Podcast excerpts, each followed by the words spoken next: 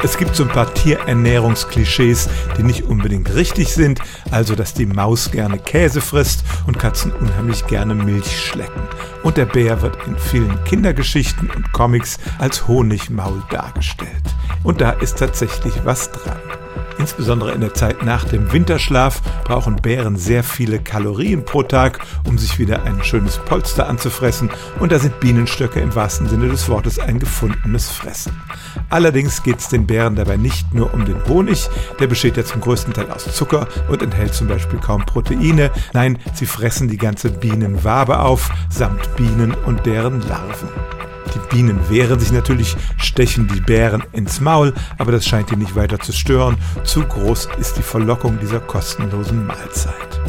Andere Raubtiere haben gar keinen Sinn für dieses süße Essen, bei denen hat sich der entsprechende Geschmacksrezeptor zurückentwickelt, aber Bären sind Allesfresser und sie verschlingen tatsächlich gerne Honigwaben mit allem, was da drin steckt.